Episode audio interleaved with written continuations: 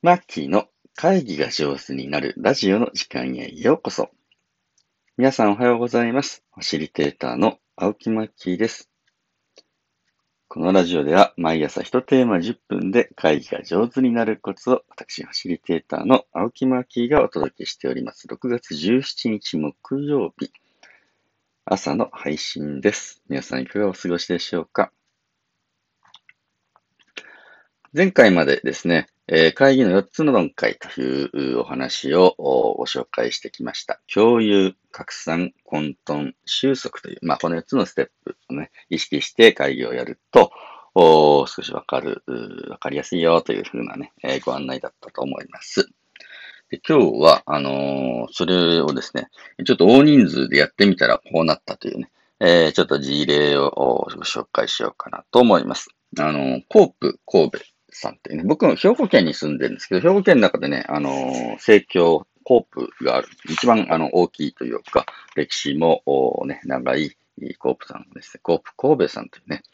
あのーところです。で、日本のお生協の中でも一番ね、古い、えー、生協の一つなんですけれど、ちょうど100年前ですね、1921年に、まあ、神戸購買組合というのが設立しましたね。で、すぐ近所で灘購買組合も設立するというのが1921年のこと。で生協の父と言われている香川豊彦さん、えーたちのですね、活動の一環で、こう、わーっとね、できてくるんですね。で、やっぱみんなで、あのーなんだろうね、安心安全の食べ物をみんなで買えるようにしようみたいなところから、だんだんだんだん、えーね、生協というのができてくるんですけれど、ちょうど100年経ちましたね。まあ、歴史の長い組織っていうのはね、すごいなと思うんですけれど、100周年記念イベントみたいなやつをするわけですね。で、その一環で、次の100年、私たちね、ゴープ神戸はどうやって、あの、活動していこうかという方針をね、えー考えようというのをですね、やりました。で、これはですね、えー、すごい、なんていうんですかね、みんなで参加して作りたいと。で、えー職員さんも組合員さんもね、えーみんなに意見をもらってですね、みんなで作るビジョンというのをね、考えたいと。こういうふうなところでありました。なので、えー前回までご紹介してきた共有、拡散、混沌、収束のプロセスをなるべく多くの人数でやりたいというふうな感じです。ちょうど昨日はですね、その発表の日だったんですけれど、まあ無事にね、えー総大会という、まああの、みんなが集まる会で、えこういうビジョンをね、発表しますというふうなところでした。えー僕がお声をかけていていただいたのは2019年のことなんですけど、まあこういうね、うん、たくさんの人が集まって、えービジョンを作るというののファシリテーターを相談できないかというふうにしてね、ご紹介があって、相談を受けました。で、まずはですね、その中心となる、まあ、100周年のプロジェクトチームみたいな人たちがね、集まってきて、えそのメンバーにはファシリテーションでみんなでちょっとどんな風にできるか考えようみたいな感じでやる。いやもう結構元気のいいメンバー、これからのコフ神戸をね、作っていくぞみたいな感じの、もうアンダー40中心のですね、えーいいメンバーが集まってわーわーわーってやって。で、えーまあ、その、意気揚々なメンバーと同時に役員ワークショップで、まあ、トップがやっぱりよし、やるぞって、あ、参加型でやるとこうか、みたいなのね、えーこう分かっていないと、なんていうの、全体が動かない、トップの人たち、まあ、役員の人たちだけを集めたワークショップで、そこでもやっぱりですね、うーん、絵を描くみたいなことをやったりしてね、あのね、立場が上の人であればあるほどね、結構幼稚なワークもね、喜んでくれるんでね、面白いなと思うんですけれど、ビジョンというのはみんな文字でね、えー、特に説教とか語ろうとし始めるんだけど、いや、文字に入るまで絵で描きましょう、みたいな、お絵描きのワークとかやってね。で、えー、まあ、次の100年を見据えて、どんな、あの、地域になってったらいいと思いますか？その中での政教の役割はどんなイメージですか？みたいな感じで、ね。あなたはもうね、10年後、もうね、引退してるかもしれないけど、どんなとこに住んでいきたいんですか？みたいな、こういうの絵で描くみたいなので、ワーマンやりながらやっていったのが、こう、始まりでありました。で、コープ神戸さんはたくさんの事業所があるので、その事業所のリーダー、所属長の方とかですね、えー、こう部署のリーダーみたいな次の階層の方がね、どんどんね、参加していって。で、同時に組合員といって、まあ、皆さんがお買い物をしたりね、日々生活をする中で、中で、こうね、コープ神戸をご利用なさる皆さんのためのワークショップをやり。えー、で、えー、店舗ですね。あの、コプコベさんってね、スーパーみたいなのがね、いっぱい持ってるんですけど、そのスーパーで働いてる方とかね、工場で働いてる方、パン工場とかでね、働いてる方、いろんな人がこう、宅配に関係してる人とかね、えー、参加する職員のワークショップをやって。で、大体、それでね、えー、中間取りまとめ。一回、共有拡散混沌収束で、まあ、こんなビジョンでいいんじゃないってわーっと広げる段階で、ぐーっと取りまとめて、中間取りまとめっていうね、えー、やつをやった段階で、9092名の方のね、え、声が集まりました。で、これで一回紙にすんだね。えー、で、なんとなくこんな方向でどうでしょうみたいな感じのやつを一回紙にして、これをまたみんなにブワーっとこうね、地域の、もう様々な方にお配りしたり、解放誌に載せたり、えー、そういうのをイメージして、えー、子供たちはどんな、あの、ビジョンがありますかみたいな感じでね、子供らに絵描いてもらったりとかですね、えー、そういうのをぐわーっとまた広げてやって、え、ちょうど昨日、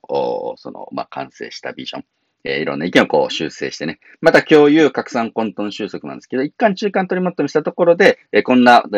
案でどないでしょうかみんな見てて、いや、ああでもない、こうでもない、この要素をもっと取ったら、やっぱこういうキーワードだろうみたいな感じでね、えー、こうまとめていくようなプロセスを経て、え、ようやく昨日発表をすることができました。でね、えー、すごくゴフコベさん面白いなと思ったんですけど、これまあ、まあ、あの、紙、紙物で、やっぱビジョンは絵で描こうとか、一枚の紙に描きましょうみたいな感じでね、ビジョンを書いたんだけど、まあ、それ紙で、えー、とか絵で描くだけじゃなくて、ちょっとこれを歌にしたいみたいな話になって、いいねって言って作曲家の方にこう来ていただいて、作曲ワークショップ、ね、作詞作曲ワークショップってね、一緒にやってもらって、みんなでね、どんな歌詞にするかってうわーって出して、で、えー、曲を作ってもらってね、えー、まあそのビジョン、自体が、あの、すごく、うん、なんだろうね、体現するような曲を作れないかなと。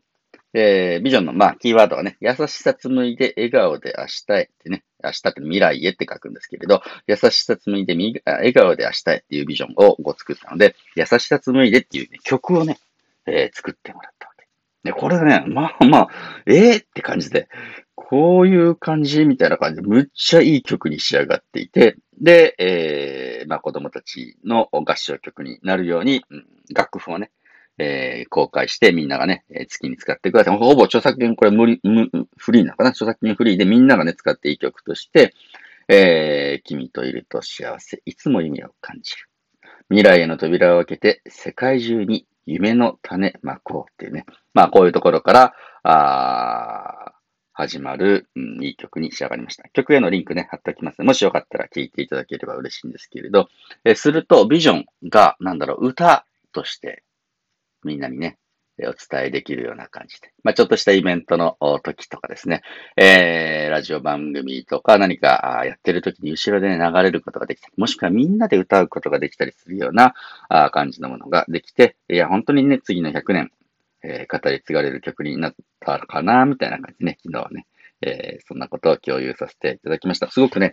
僕自身、この2019年から丸2年ですね、えー、様々なあワークショップをも何本もね、やらせてもらって、本当にコープ神戸さんとご一緒にお仕事ができて、僕としてもね、嬉しかったなと思います。で、共有拡散混沌収束。この4つの中で大人数でやる。こんだけね、合計で1万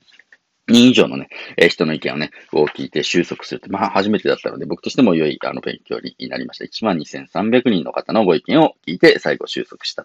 というふうなケースでありますので、まあもしよかったらですね、えー、皆さん、えー、この歌、聞いていただければ嬉しいなと思います。大事なのは、うん、特にこの人数が多い時、大事なのは記録に残すことです。一回一回のワークショップでどんな意見が出たのかとか、みんなの自分のね、描いた絵を持って記念撮影撮りましょう、みたいなこととか、ああ、こんな意見が出てるんだね、こんな意見が交わされてるんだねっていうのを記録に残して、で、ここの事務局優秀なんですけどね、その、おその100周年ニュースレターみたいな感じでね、今こんなところで話してやってますが、こんな風にしてね、えー、スーパーの職員さんにも聞いたらこんな意見出てますよ。とかね、皆さんの職場にも時期行きますからね、みたいな。ニュースレターをどんどん発行していって、あ、進捗を知らせていくんだね。ね、これもやっぱり共有のプロセスで、なんか知らんけど、誰かが勝手に作ったビジョンでしょ。みたいなのって、なんていうの？愛されにくいんだけれど、その途中経過をきちんと共有することで、みんなが愛せるね、ビジョンになっていったのかな、なんて思っております。えというわけで今日は、ね、共有拡散混沌収束を大人数でやるとこんな感じでしたというご報告でありました。